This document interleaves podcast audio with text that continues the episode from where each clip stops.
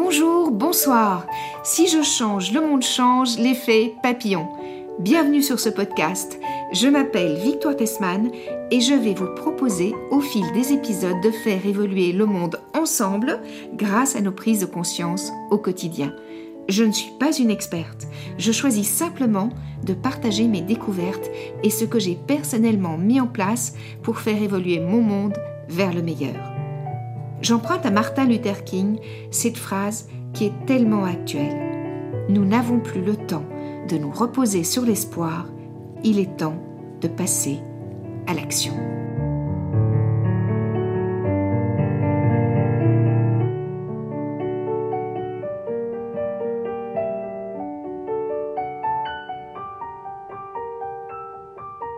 Bonjour Mila. Bonjour Victoire. Bienvenue sur ce podcast Si je change, le monde change, l'effet papillon.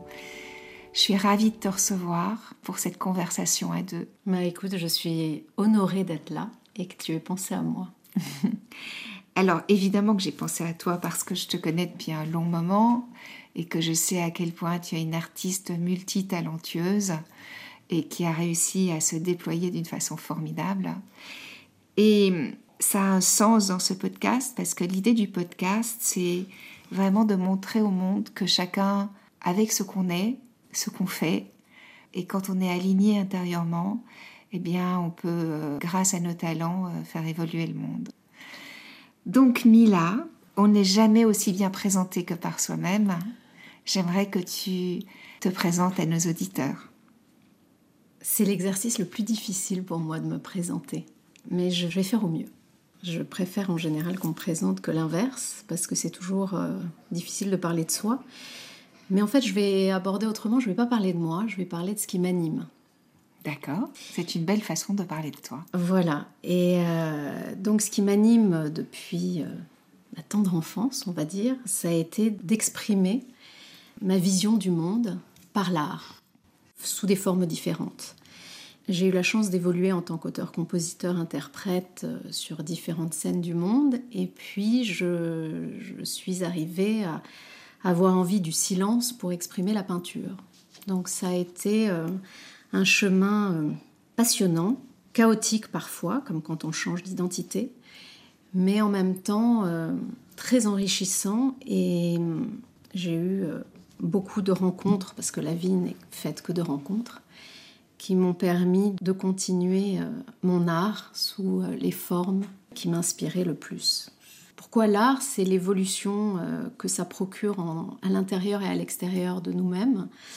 Ça a été pour moi, et c'est toujours, un moteur formidable d'évolution. Vu qu'on n'est rien quand on est artiste, on se réinvente chaque jour par rapport au modèle qu'on choisit d'expression. C'est effrayant et en même temps passionnant parce que c'est comme ça qu'on découvre, on évolue, on grandit, et qu'on peut le partager euh, autour de soi, à large échelle ou des fois de façon plus intime. Donc voilà, donc aujourd'hui, je m'épanouis et je partage euh, mon art donc euh, grâce à tout cet univers pictural, mais aussi par les projets que je défends et puis par des collaborations dont on parlera plus tard. Formidable, merci Mila. Alors moi je vais juste me permettre d'ajouter mon petit grain de sel pour nos auditeurs. Quand j'ai connu Mila, Mila était euh, compositrice, euh, elle écrivait ses chansons et elle les interprétait. D'ailleurs j'ai toujours beaucoup aimé ce qu'elle faisait euh, en tant que chanteur, auteur, compositeur. Ensuite Mila a évolué vers la peinture et aujourd'hui est une artiste très appréciée de par le monde. Quand tu étais chanteuse, tu as chanté à Wembley, au Japon, euh, et j'en oublie encore. Et puis aujourd'hui, tu es euh, appréciée de par le monde pour ta peinture. Euh, la Corée est toujours heureuse de t'accueillir.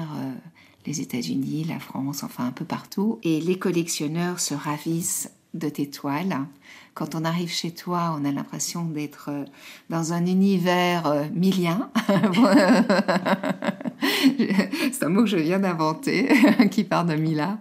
C'est-à-dire qu'on entre vraiment dans le cœur de ton art. Et j'étais très émue récemment quand je suis venue chez toi et que j'ai vu non seulement ton atelier, mais aussi ton lieu de vie, parce que ce lieu de vie est, est rempli de ta vibration, de tes peintures et de ta puissance. Parce qu'en fait, euh, Bon, vous ne voyez pas Mila, chers auditeurs, mais Mila n'est pas une personne qui mesure 1m80 et qui est... C'est une personne fine et délicate. Et en fait, euh, ses œuvres sont souvent euh, impressionnantes à la fois de grandeur, mais aussi de puissance. Alors, le sujet de ce podcast, Mila, c'est si je change, le monde change. Tu l'as un peu abordé dans ce que tu as évoqué et merci. Toi, tu dirais que cette évolution intérieure que tu as pu faire euh, grâce à l'art en grande partie, elle t'a permis de devenir quel type d'être humain, j'ai envie de dire? Quel être humain es-tu grâce à l'art que tu exerces ou grâce à cette évolution que tu as mise en place? Une éternelle étudiante. Je pense que l'évolution est, permanente et le mouvement euh, de cette évolution est jusqu'à notre dernier souffle. Donc, euh, en tout cas, ce que j'apprends tous les jours, c'est euh, la richesse déjà qu'on a d'être vivant et puis ce moment présent qu'on peut créer à chaque instant en ne pensant qu'à cette qualité de ce moment-là qu'on est en train de vivre là tout de suite. Et puis cette humanité qui grandit en moi, cet amour pour les autres et cette envie de contribuer chacun comme on peut avec ce moment présent. Voilà, comment contribuer et aimer encore plus dans ce moment présent. C'est vrai que l'amour, ça a beaucoup de sens pour faire évoluer le monde. Mm. Et que déjà, quand on est en amour euh, avec soi, en alignement avec soi, en cohérence avec soi, forcément, les gestes qu'on pose vont être beaucoup plus alignés et cohérents. Tu es maman. Mm-hmm. Tu es maman, tu as un compagnon, tu as une vie euh, sociale.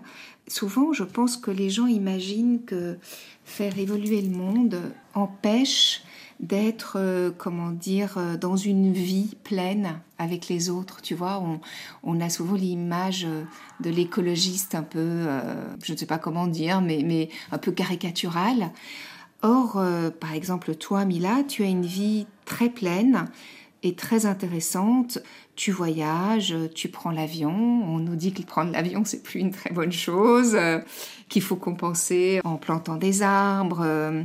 Comment s'inscrit dans ta vie de façon concrète? Moi, je peux te répondre sur la mienne aussi, parce que moi aussi, ça m'arrive de voyager, de prendre l'avion. Mm. Et je pense que c'est pas non plus en arrêtant tout qu'on va faire évoluer le monde. Mais comment ça s'inscrit dans ta vie euh, au quotidien et de façon concrète? Le fait euh, d'être quelqu'un qui a envie que cette planète euh, puisse rester aussi belle qu'elle est et que les humains qui la peuplent puissent y vivre sans que ça soit ou que ça devienne un enfer alors il y a beaucoup de questions dans ta question, mais je vais essayer de répondre euh, le plus précisément déjà à ce que cette idée de vouloir euh, changer le monde. Écoute, déjà, je pense que être tous en conscience, avoir une réelle conscience de où on vit, euh, je parle où on vit la planète, c'est-à-dire pas notre quartier, notre maison ou notre environnement, mais vraiment où on vit, être en conscience de ce qui se passe, de comment à notre niveau on peut faire évoluer des choses c'est déjà un premier pas. Le monde s'est pas créé en un jour, donc cette envie de vouloir changer le monde dans sa globalité est déjà un fantasme irréalisable. Donc, comme on fait avec la vie, c'est-à-dire que tout ce qu'on arrive à réaliser, que ça soit avec nos enfants, que ça soit dans notre vie personnelle, dans nos métiers, tout ça, c'est parce que bah, on met un pas après l'autre et c'est ces pas-là qui permettent de construire ce qu'on a envie de réaliser. J'ai envie de dire que pour changer le monde, c'est un peu la même chose. C'est chacun par rapport à ce qu'ils touchent. Donc ça va certains, ça va être les animaux, d'autres, ça va être euh, la terre, d'autres, ça va être euh, l'alimentaire, ça va être quel que soit le sujet qui touche la personne et là où ils peuvent se sentir utiles, qui se concentrent déjà là-dessus avec ses moyens à lui, avec des idées qui vont lui arriver, parce que dès qu'on est passionné par un sujet, on a plein d'idées innovantes et intéressantes qu'on peut partager et qu'on peut mettre en pratique de façon concrète. Donc euh, voilà, j'ai envie de dire, c'est chacun avec un sujet précis, mais euh, en arrêtant ces fantasmes qu'on peut avoir de se dire le monde aujourd'hui est catastrophique, donc il faut tout changer. Non, je pense que euh, on vit dans un monde absolument euh, incroyable, où il y a eu des choses euh, incroyables qui se sont créées, qui n'existaient pas encore il y a 100 ans. Maintenant, c'est vrai qu'il euh, y a beaucoup de choses à changer pour préserver cette planète. On le voit avec ces incendies en Californie, un peu partout. Le monde est en train de... Cette terre est en train de nous appeler à des changements, aussi bien par le Covid que même par la terre en elle-même. Donc c'est passionnant ces moments de changement parce que c'est extrêmement chaotique et violent, et en même temps ça réveille la conscience collective pour aller vers justement des vrais changements. Mm. Donc euh, après c'est très personnel, moi je pense que euh, la force de chacun c'est d'aller vers ce qui le touche le plus et le sujet qui le touche le plus et d'amener avec lui euh, voilà son environnement si ça les touche mais de pas essayer de convaincre en fait forcément mais de mettre en action avec les personnes qui seront touchées par le même sujet des choses qui permettent de faire évoluer.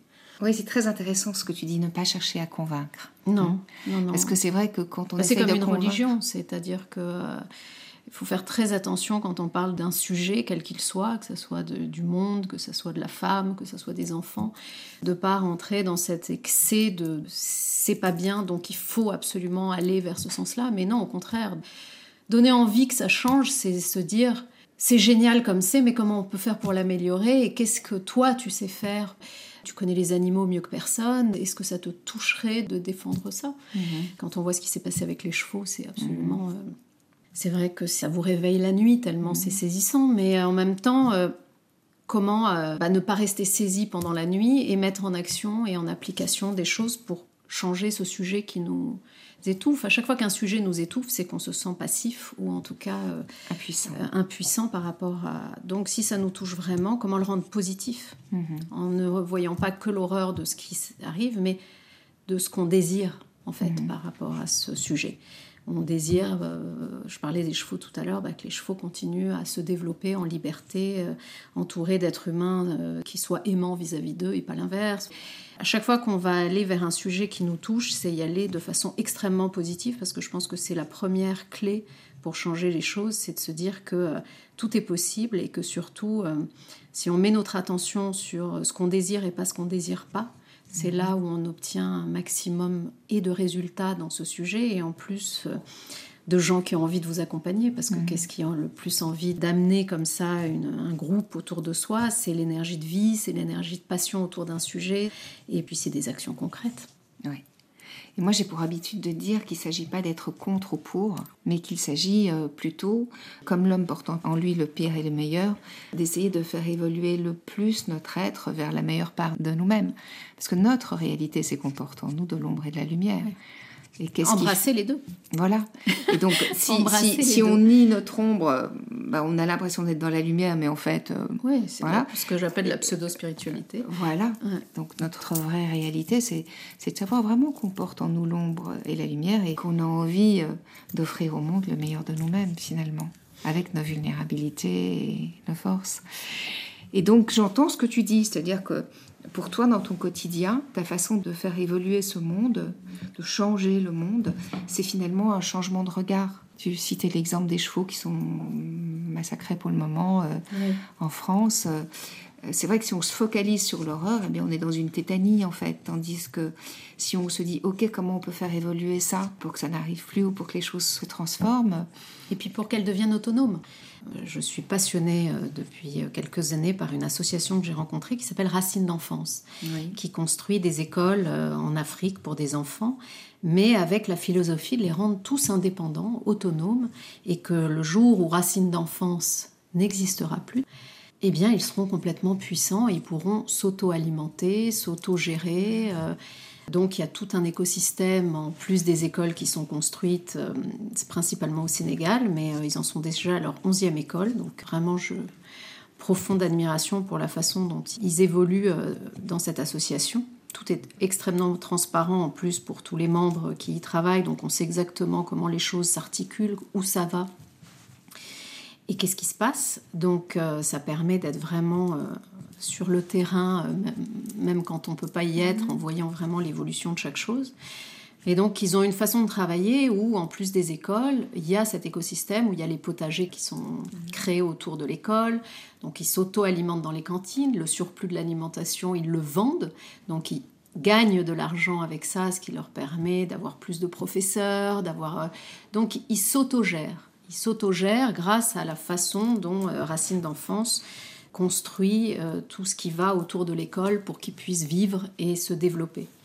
Pourquoi je donnais cet exemple, en dehors de citer cette association dont je suis extrêmement euh, fière?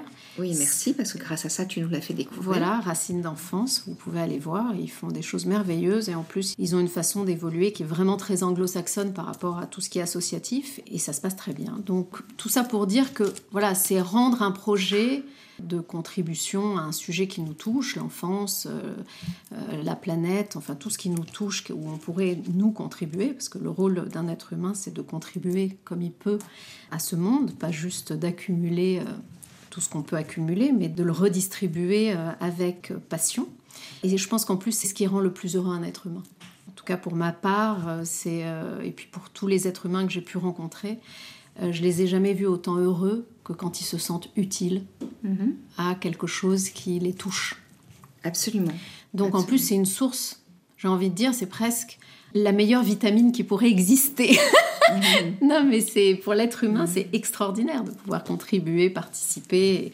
Et, oui, ça euh, donne du sens à sa vie, ça, crée du lien. Ça crée du lien, et puis on voit un petit peu pourquoi on est là, surtout on, est arrivé là. Euh, c'est pour tellement de choses, mais aussi pour contribuer. Donc, euh, je reviens à Racine d'enfance. Pourquoi je citais Racine d'enfance? C'est qu'ils ont su générer autour d'eux beaucoup de positifs, alors qu'au départ et d'autonomie et d'autonomie, alors qu'au départ c'était pas gagné, c'était euh, pour des villages où il n'y a pas d'école, les enfants traînent mmh. dans les rues, c'est très chaotique, c'est des mmh. villages très chaotiques, mais ils ont eu une façon d'aborder le sujet et surtout ils ont eu une vision de leur projet qui était extrêmement positif et extrêmement puissant sur l'envie en fait de donner de la puissance aux autres grâce à leur idée. Voilà, j'ai envie de dire que changer le monde, ça part aussi par cette énergie-là. Mhm. Et je te rejoins totalement. Merci beaucoup Mila, c'est formidable. C'est formidable. Et ça rejoint ce proverbe africain d'ailleurs, oui. hein, que tu connais sûrement. On dit euh, tu peux offrir un poisson, bien sûr, mais ce qui serait encore mieux, c'est que tu apprennes à, la personne à pêcher. Oui, exactement. c'est ça Racine d'enfance en fait. Hein. Bon, mais c'est super. On va leur, euh, si Racine d'enfance nous écoute, on va leur dire d'utiliser ce proverbe dans leur euh, communication. C'est vraiment ça c'est pas ma dernière question, mais la dernière chose que j'avais envie d'aborder avec toi, c'était, on parle beaucoup aujourd'hui de changement climatique, des conséquences à de nombreux niveaux de nos façons de vivre. Toi, ton regard personnel sur ce sujet, c'est quoi? Tu l'as un peu abordé là, mais j'ai envie de dire plus spécifiquement sur tout ce qui nous occupe aujourd'hui. Qu'est-ce que tu dirais? Quel est ton regard personnel sur tout ça? Je pense qu'on arrive à un tournant de toute façon, que ce soit au niveau euh, de la conscience collective et de nos chemins de vie en tant qu'humains, mais aussi euh, de notre rôle vis-à-vis de là où on vit, c'est-à-dire cette planète. Donc ce réchauffement climatique et tout ce qui se passe euh, extrêmement violent mondialement, enfin quels que soient mhm. les territoires nous oblige à réinventer notre rapport à cette planète et à comment euh, réduire certaines pratiques au profit de laisser cette planète respirer un petit peu. Oui, ou de les remplacer. Ou de la remplacer. on, peut, on peut réduire, mais on peut aussi remplacer. C'est vrai que si chacun de nous faisait déjà ça, ça serait pas mm. mal. C'est déjà une prise de conscience parce qu'après, chacun a sa spécialité et mm-hmm. va euh, développer euh, ce qui l'anime pour se perfectionner et trouver plein d'idées moi, je dois dire que c'est un sujet qui me touche particulièrement, mais que je n'ai pas la connaissance suffisante pour mhm. m'exprimer. Je n'aime pas m'exprimer sur un sujet quand je n'ai pas la connaissance. Oui, pour bien sûr. Maintenant, ma vision, c'est vraiment que je réalise à quel point le monde est arrivé à un plafond de verre mhm. sur beaucoup de choses et que voilà, ces chaos qu'on est tous en train de vivre à des degrés différents et que la planète est en train de vivre aussi à des degrés différents nous oblige à vraiment euh, être en, plus en pleine conscience que jamais et puis réinventer notre rapport à cette mhm. planète. Et c'est quand même une des grandes qualités de l'humain, c'est sa capacité à créer et donc à réinventer. Et à réinventer, à créer, oui. Merci beaucoup Mila. Euh, quelle est ton actualité? Alors on est en ce moment, c'est tout frais, c'est encore confidentiel, mais on sort un projet euh, justement qui est en lien avec la peinture et le design une très belle rencontre qui s'est passée entre une architecte designer qui s'appelle Nathalie Ryan. Elle a fait beaucoup de boutiques pour Dior, elle a travaillé euh, aussi bien euh, pour de très beaux projets euh, dans le monde du luxe, mais aussi des maisons, beaucoup aux États-Unis, beaucoup à Aspen. Et elle a un rapport à l'architecture et à la nature, justement, où elle englobe à chaque fois la nature dans son travail, qui m'a beaucoup interpellée. Puis on s'est rencontrés et on a eu un, voilà, un échange au niveau de ce qu'on fait dans nos métiers, où on a été attirés l'une par l'autre, par notre univers. Moi, c'était une période où j'avais beaucoup de collectionneurs qui, quand ils venaient euh, à l'atelier pour euh, prendre une œuvre, me disaient j'aimerais bien aussi acheter la chaise, la table, un bout de sol et tout ça. Et je trouvais ça à chaque fois rigolo, mais je les laissais pas. Enfin voilà, je mettais plus ça comme de l'humour que comme quelque chose de sérieux, jusqu'au moment où je me suis attirée beaucoup d'architectes aussi, avec lesquels j'ai travaillé d'ailleurs sur différents projets, qui m'ont vraiment euh, dit que mon travail était mérité aussi de pouvoir s'exprimer sur d'autres supports. Donc j'ai eu comme ça des petits signes où j'ai une marque euh, de sac qui avait invité 10 artistes dans le monde à faire une pièce unique sur euh, leur sac emblématique et j'ai eu le, privilège d'être choisie dans ce casting et donc j'avais euh, abordé le cuir grâce à ce projet et peint sur du cuir. Et donc quand on s'est rencontré avec Nathalie Ryan, je sais pas, c'était évident qu'on allait créer une pièce ensemble et on s'est dit créons une table, une table basse où les gens vont vivre, qui va être vivante, où on va raconter une histoire. Et donc on a créé 22 Carats Cocktail Table qui vient de sortir. Tu es la première personne à qui on en parle. Mais euh, en tout cas, il y aura 21 euh, éditions de cette table basse. Voilà, c'est une table qui est faite par la maison Norquis. Ils sont spécialisés dans le cuir grainé, dans tout ce qui est euh, vraiment des matériaux très luxueux. Ils ont travaillé pour plein de grandes maisons au niveau mobilier. Ils sont basés à Strasbourg. Et donc, pour l'épreuve d'artiste, j'ai été chez eux et j'ai peint sur cette table chez eux. On l'a appelée 22 carats parce qu'elle est très pure, elle est blanche et puis il y a beaucoup de feuilles d'or dessus. En plus, euh, avec la peinture et la technique mixte que je travaille sur le tableau que je crée sur cette table. On a voulu raconter euh, une histoire extrêmement sensuelle où finalement les gens, euh, quand ils, ont, ils vivent avec cette table, à chaque fois, il y a des nouvelles choses qui s'y passent. Mmh. Et ça va raconter des nouvelles histoires en fonction de la lumière, en fonction des moments qu'ils vont partager et se dire que ça devient tout d'un coup une œuvre qui est utile à une vie quotidienne, c'est une approche euh, qui me touche particulièrement en fait, parce que c'est vrai que je suis dans un monde assez élitiste où euh, avoir des tableaux au mur, c'est quand même, euh, pour moi, ça devrait être pour tout le monde. En mhm. fait, tout mhm. simplement. Mhm. Et le fait de voilà d'aborder sur cette table où les gens vivent, c'est génial parce que ça, je sais pas, ça démystifie l'œuvre tout en la rendant euh, sublime parce que le design de la table euh, est très sensuel. Elle a vraiment fait un dessin, euh, Nathalie Ryan, le design est sublime et très arrondi. Il y a beaucoup d'espace comme ça quand vous la voyez. C'est une table qui impose mais en même temps qui crée de l'espace. Mhm. Quelle belle idée. Et puis, si je peux me permettre, le confinement et tout ça a aussi euh, mis en suspens un autre magnifique projet que tu avais, que tu as créé en Corée et qui était une expérience extraordinaire et que tu essaies de... Light Your World, oui. Tu peux nous parler un petit Alors, peu Light Your World, bah, parce que c'est quand même assez exceptionnel. Oui, enfin, c'est vraiment euh, pour moi un projet qui est l'aboutissement d'un rêve que j'ai eu par rapport à comment je voulais présenter euh, et ce que je voulais raconter grâce à l'art. Et j'ai euh, synthétisé tout ça dans une immersion totale de cette performance qui s'appelle Light Your World, qu'on a eu la chance de faire vivre effectivement à Séoul euh, en mai 2018 et qui a rencontré un joli succès. Donc on était euh, plein, plein d'enthousiasme et d'énergie pour le faire venir à Paris. On a rencontré beaucoup de gens qui sont intéressés pour le faire venir à Paris, sauf qu'il faut du public a priori. Et grâce au confinement, en fait, je me suis rendu compte que je pouvais le faire vivre sans public. Donc je suis en train de le réadapter avec toujours les mêmes partenaires et puis des nouveaux qui vont sûrement arriver pour euh, finalement le partager à un plus large public gratuitement. Mhm. Ce qui n'était pas le cas au départ, puisque les gens venaient vivre une expérience comme on va voir un spectacle. On a vécu quelque chose de tellement. Euh, enfin, moi, ça a été une période très enrichissante pour moi, le, confinement, mais j'ai ressenti, euh, et puis j'ai vu autour de moi des très proches qui ont été malades. Qui ont... Ça a été quand même très compliqué à vivre pour euh, beaucoup. Et du coup, je trouvais que ce projet a tellement un sens justement de réaliser son propre rêve. Je vous raconterai pas l'histoire de Light Your World parce que c'est ce qui a fait sa magie quand on l'a présenté en, Corée, c'est que les gens ne s'attendaient pas du tout à ce qu'ils ont vécu.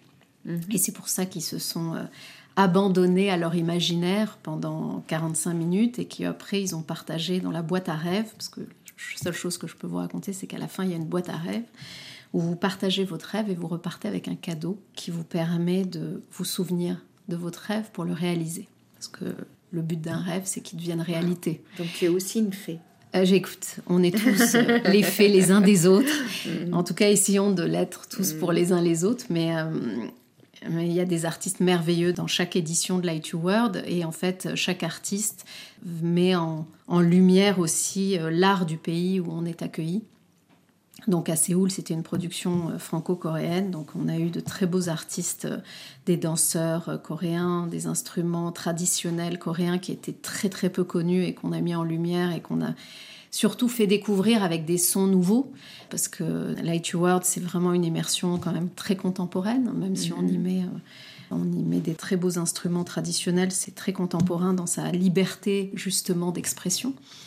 Et donc voilà, ces faits dont tu parles qui font partie du projet, et puis celles qui s'articulent autour, et ceux qui viennent raconter leurs rêves, mhm. qui finalement permettent d'enrichir euh, et de contribuer à bah, toute cette vibration qu'on a les uns les autres, euh, ont eu une influence sur nous mhm. tous. Tout ce qu'on dégage, aussi bien de positif que de négatif, de notre vibration, a un impact sur les mhm. autres. Donc, euh, plus on est conscient de ça, plus on, est, on respecte cette vibration euh, vis-à-vis de soi-même et donc vis-à-vis de l'autre parce qu'on a plus envie de communiquer euh, du bien-être à l'autre que notre mal-être ou euh, mm-hmm. des vibrations négatives. Et c'est comme ça qu'on donne du pouvoir à, nous-mêmes et à chacun de réaliser ses rêves et, comme tu dis, d'apporter un petit peu de lumière à ce monde qui a besoin de changer comme nous avons besoin de changer. Ça passe mm-hmm. par nous d'abord. Oui, tout passe par nous. Mm. Absolument.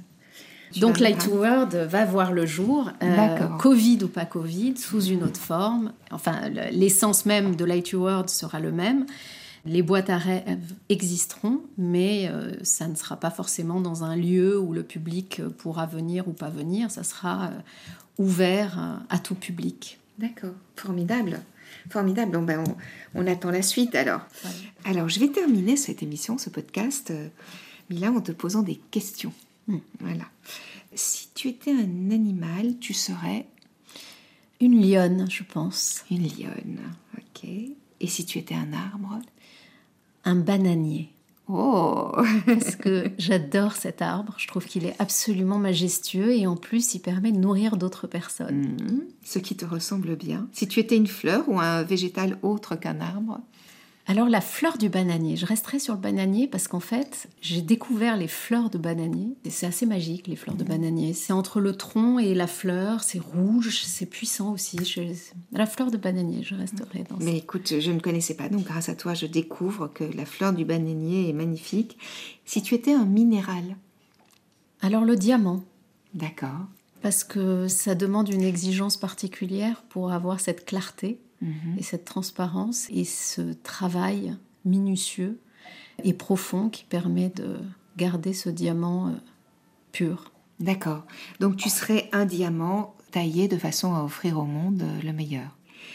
Et puis ma dernière question, si après une vie bien remplie, tu décidais de te réincarner sur cette planète, comment serait le monde que tu y découvrirais? Qui serais-tu et que ferais-tu? Alors c'est une question qui est très très intéressante parce que avant j'aurais imaginé plein de choses nouvelles qui n'existent pas. Et avec tout ce qui s'est passé ces derniers temps, j'ai envie de dire tout est parfait si on comprend pourquoi les choses sont là. Et donc en fait, euh, je pense que je me réincarnerai peut-être en, sirène ou en personnage peut-être plus en lien avec euh, une moitié du corps euh, dans l'eau et une moitié du corps en dehors de l'eau, parce que c'est un espace euh, où je me sens profondément bien, c'est dans l'eau. Mais après, ce que je ferais de différent, j'aurais peut-être mis moins de temps avant de comprendre que tout passe par nous et que s'il n'y a pas d'amour, en tout cas pour nous-mêmes, si on est trop dur parce qu'on met ça sur le signe de l'exigence ou de, il se passe pas grand-chose. Et c'est en plus c'est douloureux alors qu'en fait, euh, par l'amour, tout est possible. Il n'y a pas de limite. Quelle jolie façon de clôturer cette conversation. Merci Mila, vraiment, merci infiniment. Écoute, merci à toi parce que c'était spontané ton invitation, c'était comme ce que tu es, c'est-à-dire rayonnant. et, euh, et c'est très inspirant de, d'être avec toi. Merci pour ce beau projet. Alors à bientôt peut-être. À très bientôt.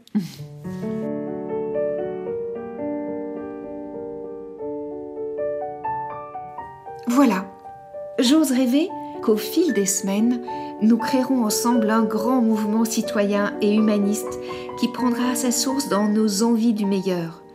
Je compte sur vous pour m'envoyer des infos que je partagerai sur ce qui se fait près de chez vous, sur ce que vous avez mis en acte vous-même, sur ce que vous avez découvert et qui vous démontre que tout est possible.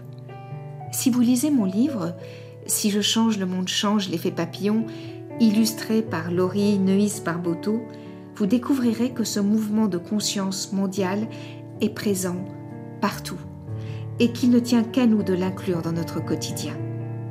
Le changement ne viendra pas de nos dirigeants ou de nos politiques, en tout cas pas pour l'instant. Le changement et le respect de la vie ne peut venir que de nous, de toi, de moi, de nous. Merci d'avoir écouté cet épisode. J'attends vos commentaires et vos propositions avec impatience. Vous pouvez me joindre en commentaire sur ce podcast, mais vous pouvez aussi le faire sur Instagram ou sur Facebook à Victoire Tessman. Si vous avez aimé ce podcast, je vous invite à cliquer sur 5 étoiles sur votre plateforme de podcast favorite. À très bientôt sur Si je change, le monde change, l'effet papillon.